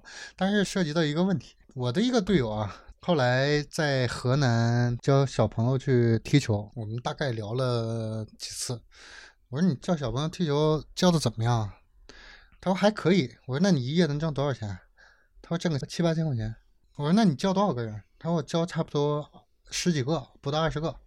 就我当时就挺那什么的，就是你想一想，他踢了那么多年足球，对吧？然后呢也喜欢足球，成了一个教足球的，只能挣七八千块钱。这个年代啊，就是一个月真的估计只能够吃喝。稍微大一点的城市里，所以说你想一想，就是同样这个就涉及到一个，你想让他就是有一些足够的耐心，把底层的这种，包括你像球商啊，包括这个对足球的认知了解呀等等这一系列全都重塑一遍，一点一点的手把手的去教他，付出了很大的精力和劳动力，得到的却是七八千块钱的这个工资啊！除了真正的特别的对足球这份事业有一定的奉献精神的人以外。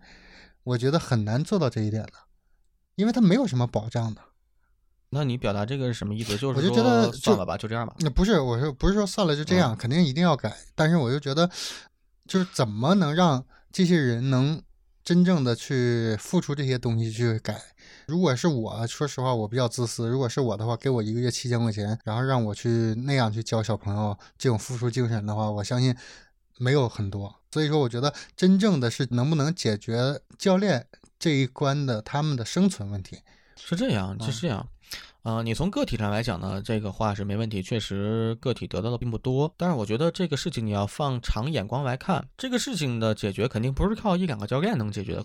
然后大概想一下啊，在咱们小时候，咱们去看剧、看电视剧，在《西游记》那个年代，几乎每部电视剧呢制作都很精良啊，都是很用心、很用心在做。然后呢，大家挣的少，呃，挣的确实也不多，也跟大环境有关系。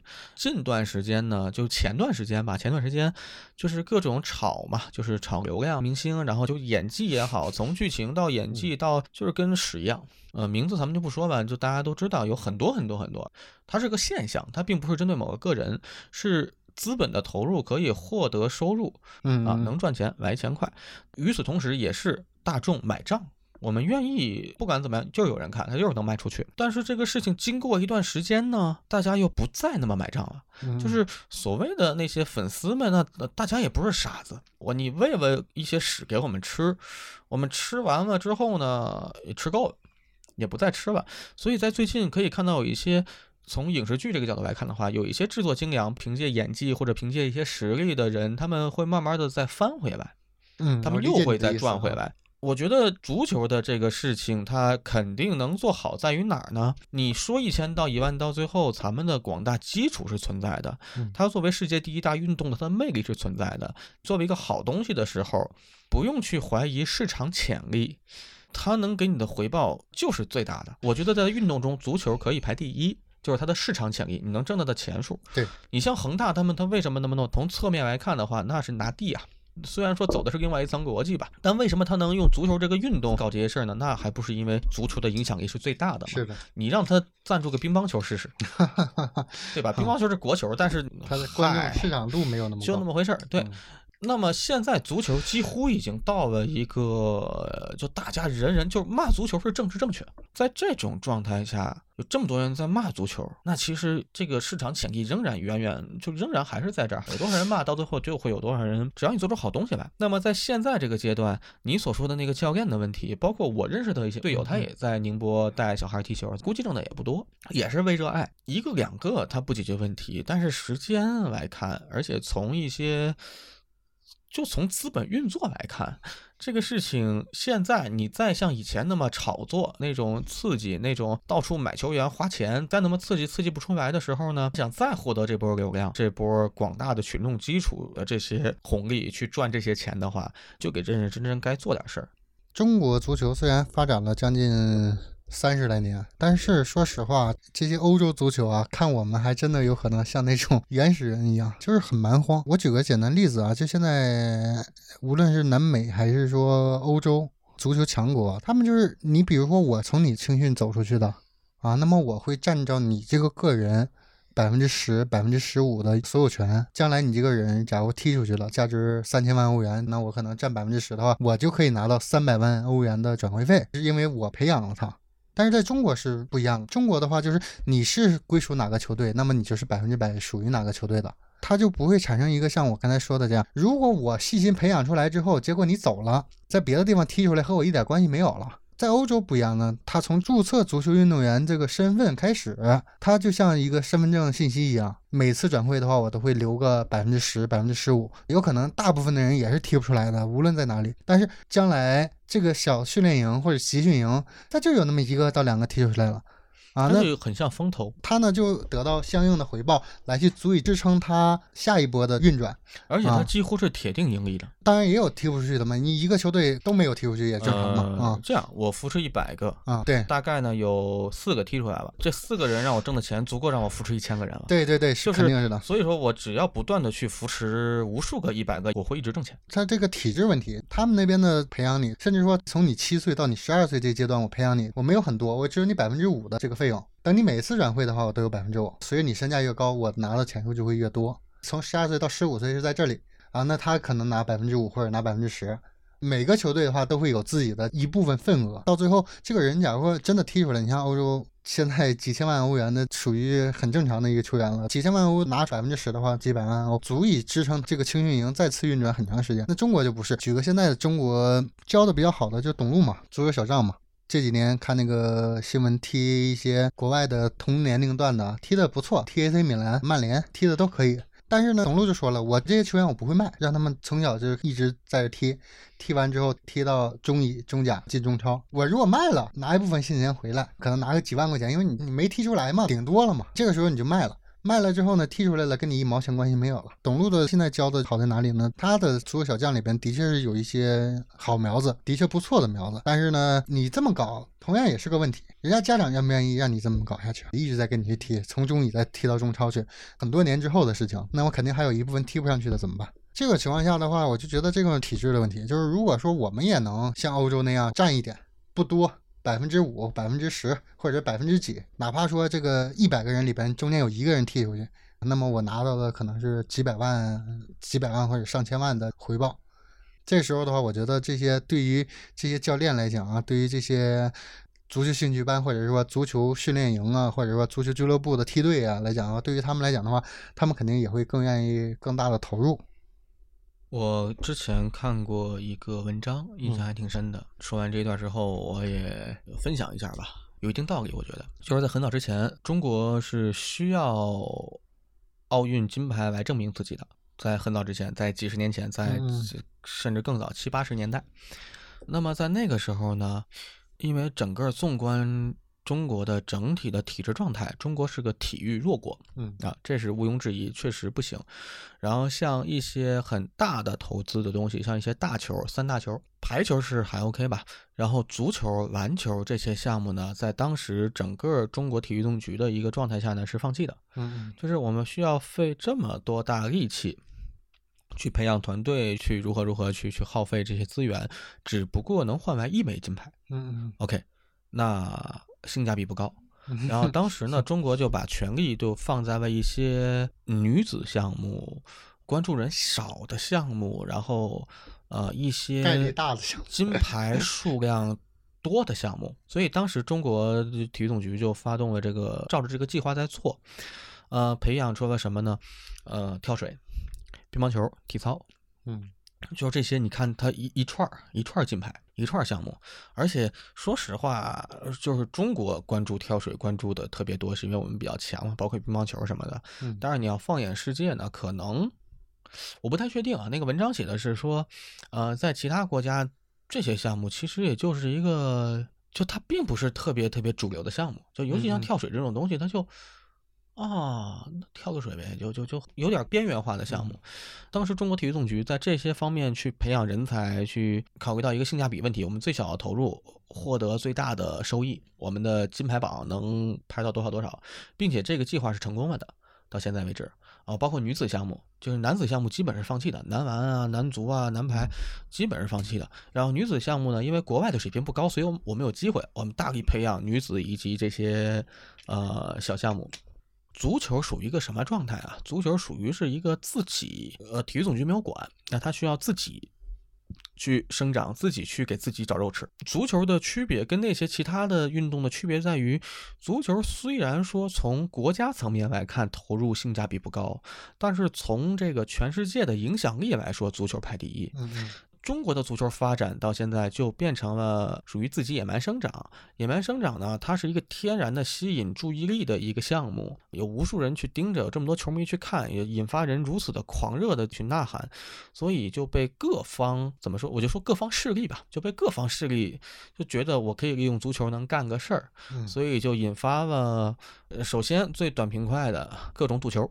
嗯啊，我们盘口这是最直接、最最快的。然后，所以说我们在甲 A 期间经历了很黑暗的那些赌球的时候，然后慢慢因为太过分了嘛，它会被取缔。那么后面会发生什么呢？就是你发现地产嗯啊、商业，它会被最热的、最需要眼球、最需要吸引就是目光，无论是当成政绩还是当成什么东西，就恒大是典型的例子。中国足球其实一直没有真正的发展起来，它只是被各大势力所需要、所轮流的去过吧它一遍，没有一个真正建立起一个东西，它就是长成什么样算什么样，在风浪中的一个东西。归根结底呢，呃，哪怕是现在此时此刻，我们整个中国人的体质状态都不好。我们其实仍然没有摆脱体育弱国，这是这篇文章写的啊。他大概举了一些例子，就猝死率啊、什么体脂率、各种那个嗯健康国民健康指标的一些东西。嗯这个不考究，我也没仔细看。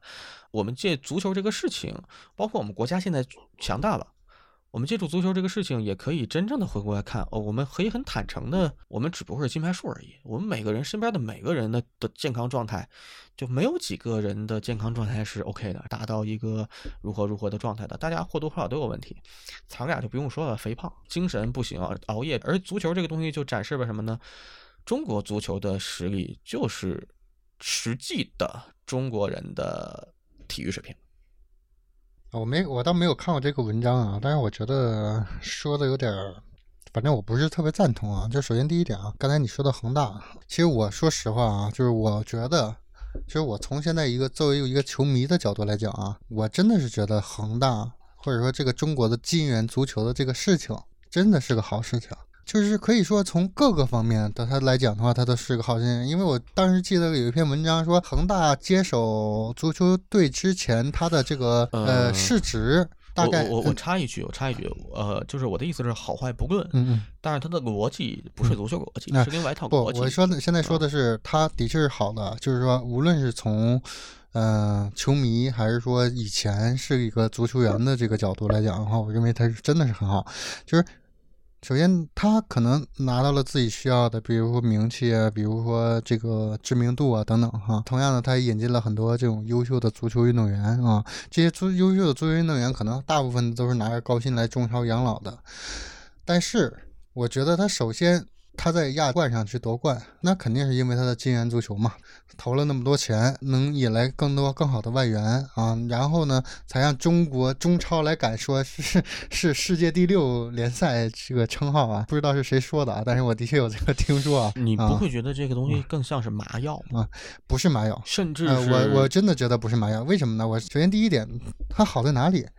他有了钱，他可以在在足球上面大量的去投入。光他一家肯定是不行的。如果说每一个家都是这样的，我觉得这是非常好的事情。我其实真的是觉得这金元足球，我不知道为什么很多，无论是说记者呀，还是说这个学者呀，还是说足球评论员，或者是等等足球专家，他们都说金元足球害了中国。其实你刚才也说到了，你说如果每家都这样特别好，但是正是因为他的逻辑不是为了足球，所以当他自己原本。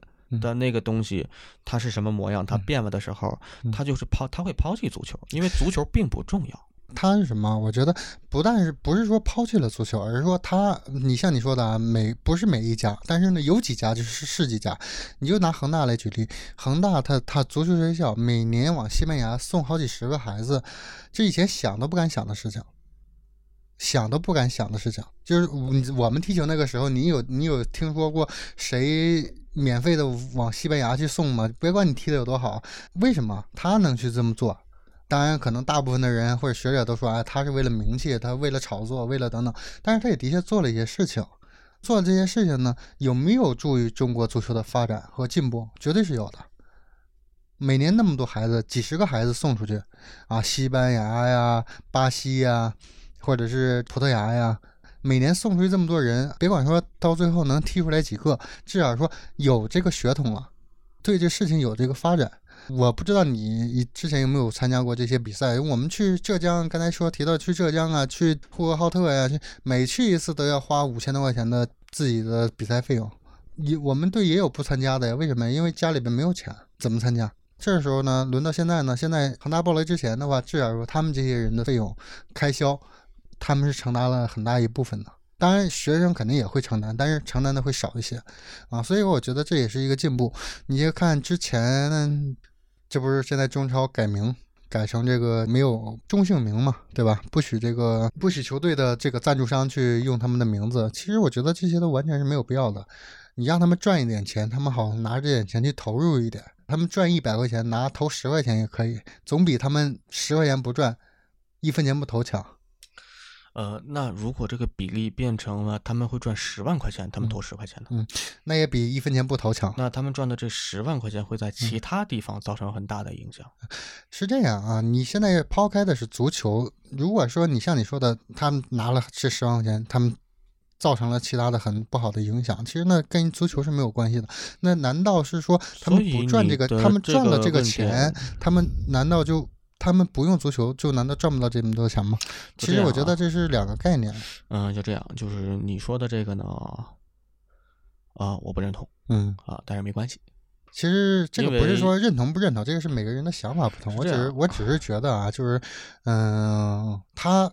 恒大这么多年来给我们带回了亚冠，带回了很多的这种比较好看的足球，也带回了一些高水平的人过来刺激我们的联赛啊！你你很难去讲说，像你刚才说的，它是不是麻药，是不是一个是一个悬空的，就是说没有底层逻辑的，只有这一个上面的一个繁华。但是你不管怎么样啊，他这么多年带出来的关注度啊，我相信啊，之前没有看足球的或者不是球迷的。啊，那他不知道恒大夺亚冠，他听到恒大夺了亚冠以后，啊，那他可能就会转成一个球迷，或者关注度上来了。所以呢，我觉得虽然看似有点畸形，但是实际上他还是说做了一些真正的有意义的事情的。我觉得我不知道为什么这些人说金元足球不好，但是我只能是说我作为球迷来讲，我觉得挺好。这样，这个问题咱们不展开，啊，咱们不展开。完了呢，我想最后问你几个问题啊，就是咱们一块儿啊，一块儿探讨探讨。嗯，我学了八年足球，你学了五年足球，咱们是都体校也踢过，嗯，足校也都踢过。是，呃，确实是可能因为这样那样的原因，呃，最终没有没有进入职业队，没有继续踢下去。你综合自己所有练球的这些经历，呃，包括你认为的自己所受的影响，啊，以及包括现在咱们已经不踢球已经很多很多年了，已经到现在这个时候了，啊，你后悔吗？后悔吗？对于踢足球这的这个事情，说实话不后悔。我觉得那段时间真的挺快乐的。其实我有的时候真的也会想，哎呀，我后悔的是后悔当时为什么没再好好认真踢。你可能也知道，你可能再努力十分或者是十五分也没什么结果，但是你就会觉得，哎呀，我如果就那个时候再努力一下，对吧？少再贪玩一点啊，那可能。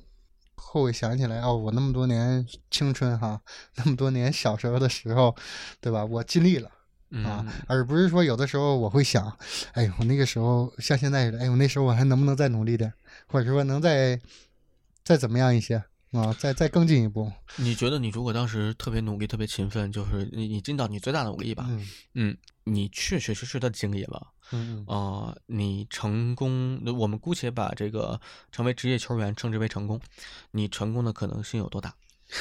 我觉得就百分之零点零一吧。为为什么呢？为什么呢？你看，这就很代表问题。为什么呢？对，就你你有的这个就就像咱们现在成年人来说的一样，就是有的时候你可能很努力了啊，但是呢不一定成功，它的因素有可能很多，就像。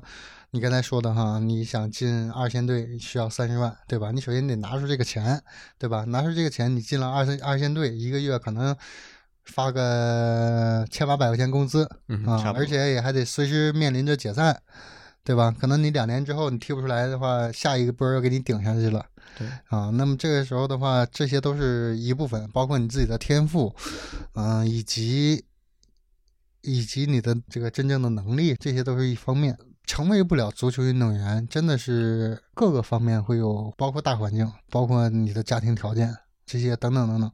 当然，我觉得这些不是一概而论的，就是说都是不一样的啊，结果都是不一样的。不管你怎么说，你没成功了，那你可能怪这个，啊，怪我家里边可能没有钱，怪我自己没能力，或者怪我当时没进一步。当然，你要是成功了，对吧？那你这些都不是事儿。这个事情的话，就是说失败的理由有很多。的确没办法一概而论，在我当时的那个最后的那个阶段，确实我踢球的轨迹已经变了。当时想，如果踢成功，就是如果说能成为职业球员的话，第一个感觉呢，就是我肯定要挣钱。嗯，我挣钱为的不是我要挣钱，或者我我贪钱，当然我贪财。OK，我更多为的是补之前的亏空。尤其像如果我真的花了三十万块钱，然后来进队，包括后续的上下打点，可能不止这个数字。肯定的。呃，当然，我现在所说的是，呃，二零零六年那个那个年代的环境，也就是距现在已经过了十六年了。现在我不清楚，嗯，现在我会觉得越来越好。但是在我当时踢球的那个时候，是需要花很大一笔钱的。花这笔钱，如果花出去了，那我在成为球员之后。我很难不去做那些当时大家都在做的事情，假球啊，对，赌球、假球，嗯，以及我在做这个事情刚开始，我是有正当理由的，我需要补家里的亏空，因为家里确实很艰难，每个人都很艰难，大家。相当于是在做一个没踢出来的家里边，除非家里边很有钱的，要不然的话，其实都是被掏的差不多了。是的，是的，而且我会在呃，是这样，当我把我所谓的前面的补亏空的这个亏空补上之后，呃，以我那个时候的岁数，我那个时候可能是。嗯，你看，零六年我十五岁、十六岁，后来到十七八、十九岁、二十一二岁，就是可能我连续踢个好几年，我是没有办法抗拒掉金钱的诱惑的。我不可能说，我以我现在状态吧，我不太可能说我在补齐了我的那些学费以及所有的投入之后，我可以停住。我肯定停不住。我为的就是要获得这么一个东西，那可能。我也会在这条路上就越来越深，对，已经抛离了足球的本质。它不是足球了，它并不是足球，它就是钱，嗯，以及呃，更好的生活。对我来钱快，那当然，嗯，钱嘛，钱就是象征着一切嘛。对对，甚至包括现在也是，现在咱们的行为逻辑也是。那挣钱其实并不，我们不用特别羞耻于谈钱，谈钱是很正常的事情。我觉得这个现在是一个已经是社会共识了吧。呃，但是在那个时候，尤其是个人三观还没怎么建立的时候，我在二十五岁之前，我很难说自己懂事儿。所以说我在某些角度上，我比较理解当年的那些赌球的人，包括裁判，这个事情是不好的哦。理解并不能认同啊，你可以理解他们的这些因为某种原因所做出来的决定，但是你没法认同，因为。他们越这样的话，可能其实害的是越来越多的人。是的啊，那么我会认为造成这一切的根源是什么呢？它就是足球的这件事情的底层逻辑是错的。当他决定我们用收学费来去赚取，然后来去经营，然后并且以进队当成稀缺资源来去兜售的时候，嗯嗯嗯，那足球就已经不是足球了，它。足球就是个吉祥物，它归根结底，它变成了 变成了其他的东西。嗯，理解你的意思。对，而且作为人性也好，作为年轻人也好，作为现实情况也好，几乎走上这条路的人，他在惯性上是没有办法摆脱的。所有人可能会幻想的改变环境，但最后都是被环境改变了。是的，其实。有没有真正热爱足球的人呢？的确有，就包括我曾经我也这么认为自己。但是如果真正的在这种利益的诱惑下的话，把持住自己的确也很难。你包括其实现在也很能看得出来，就你可能不足球了，但是哪里给的薪水高去哪里，说白了也是为了钱嘛。就你现在的这个阶段，你觉得足球对你意味着什么呢？我只能说是一项兴趣爱好了，就是偶尔踢周末踢踢球。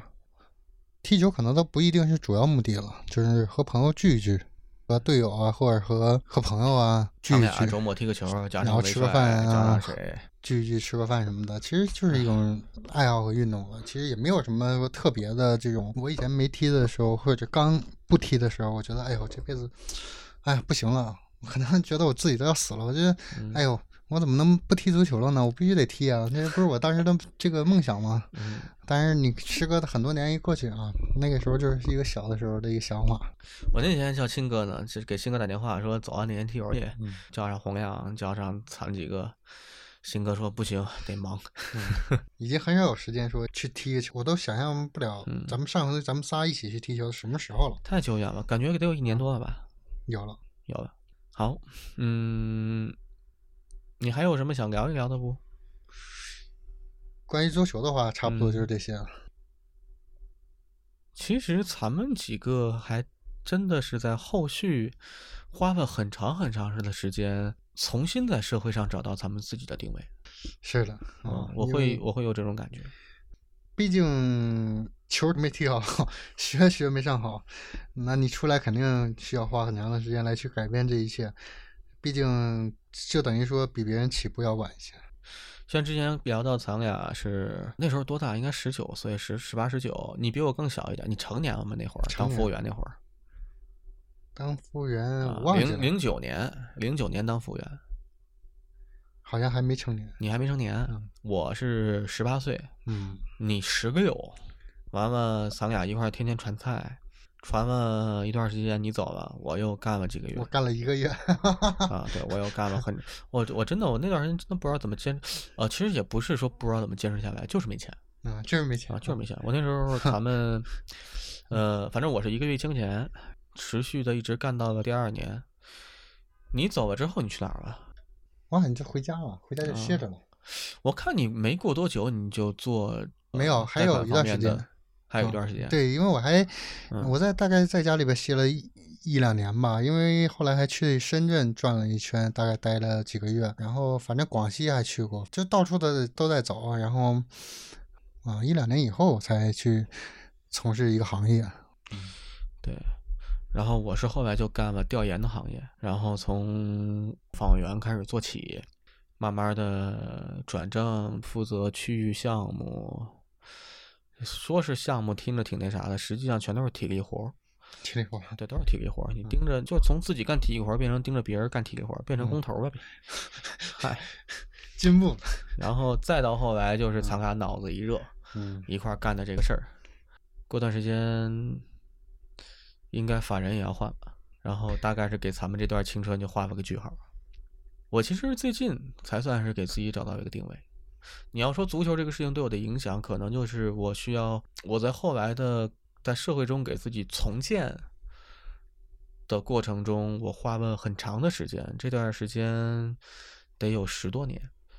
但与此同时，我在重建的过程中，包括我在找到我自己的定位的过程中，我踢球这段经历对我造成的一些，比如说我去识人，可能有做事的方法，包括现在嘛，现在我的我所选择从事的方向，都有点当初最早最早最纯粹的那个足球作为体育运动的这个因素在里头。我个人是极度厌恶系统性的这种系统性、这种规范性的制度，呃，我可以说是不能忍受。对，所以才引发了我去年的这个动作，包括到现在为止，这个动作也在持续。呃，可能过段时间这个动作会彻底给它结束，然后会可以说是对我过去做个告别。这些。其实你要严格意义上来说的话，也都算是因为从小的成长的这段路程受足球的影响，比较颠簸的这些经历经历也挺有意思。就他也塑造了我成为现在这样的一个状态，而且我那你那你你觉得你踢球后悔吗？我不后悔，就是他塑造成我这种状态，而我并不讨厌我这样的状态。我觉得我确确实实的找到了自己究竟是一个什么样的人。你看现在很多心理咨询为什么特别火？就是很多人找不到自我嘛，我算是通过一段很长的时间找到了自我，我会有这种感觉。那恭喜你！你觉得现阶段的状态以及就是嗯，有什么想聊聊的？现阶段其实没什么可聊的，肯定是希望越来越好。其实足球带给我的东西还是挺多的，包括性格上，就像。最后，为什么觉得那个教练好呢？好在于他其实不但去教会了足球，也教会了很多就是人生上面的事情。我觉得这个真的是很重要，太重要了。别管是说真正的有没有做到，但是呢，至少你也明白了很多道理。有些事情你会学会坚持啊，你会学会去搏；有些事情会要学会尽力啊。到今天为止，其实有一些没有做到啊，像有些事情该坚持的可能也没有坚持住，可能没不该坚持的可能也瞎坚持住了。但是你至少明白这些东西了。这个教练给我比较大的一个启蒙。通过这些事情来讲的话，只能是说希望将来越来越好，奔着自己想要的去吧。啊，嗯，好，那就祝愿咱们两个以后都能找到自己。喜欢的事儿 想要实现的目标和想要的事儿。那以上就是我们这期一坛酒，感谢收听。好，再见，拜拜。